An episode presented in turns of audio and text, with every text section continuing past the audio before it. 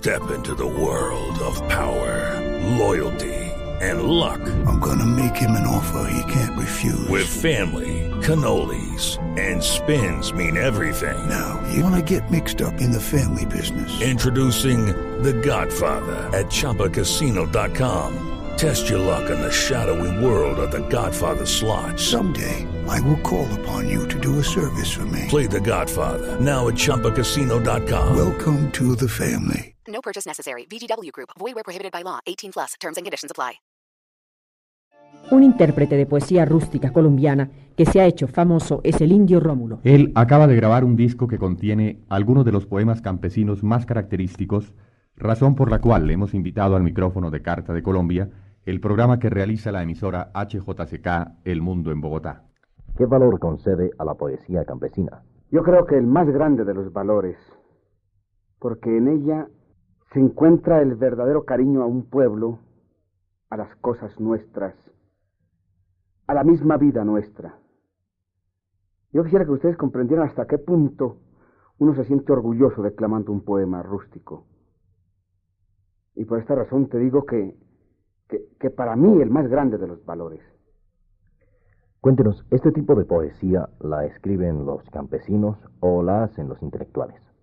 No, mira, lo que pasa es que los campesinos les gustaría escribir esta clase de, de poemas, pero ellos no saben hacer poemas, ellos saben hacer coplas, que son coplas eh, con un sentido a veces humorístico, a veces eh, con un sentido de amor a las mismas cosas de ellos, pero en sí los poemas los hacen los intelectuales, porque ahí está a la vista todos los poemas que yo tengo, son casi de doctores intelectuales como el doctor Julio Roberto Galindo, como el doctor Antonio Morales, como los doctores Bayona Posada, con la escritora grandísima esta que tenemos en Santander, María Ofelia Villamizar Buitrago.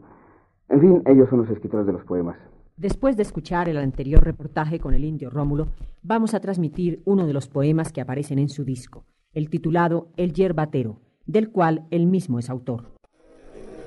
Doctores, yo sí podría decirles sin tanta labia que siendo yo yerbatero y sin haber pisado la fábrica donde se fabrican los títulos de los médicos, mis colegas, sé tanta y más medicina que ellos, hombre, porque yo sé más botánica.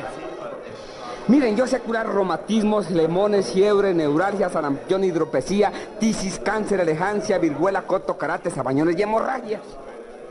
Yo sé curar con mis hierbas, mis rezos y mis pomadas Gota, coral, tembladera, válido, gómitos, náuseas, paludismo, beriberi, erisperato, yasma, gripa, carraspera, cólico, calenturas, cangro, llagas, diabetes, ronchas, espármos, erupción, rasquiña, cancha, calambre, dolor de muelas, tumores en la retranca, caspa, chichones, escarlatina, mal de ojo, mal de las patas, mal de amores, mal de rabia, mal de zambito, lombrices, gusanera en la retranca, animales en las tripas y la tenia solitaria. Y eso es lo que me emberraca, hombre, que sabiendo todas estas vainas no me dejen recetar en la comarca. Yo no necesito examen, soy tegua y con eso basta.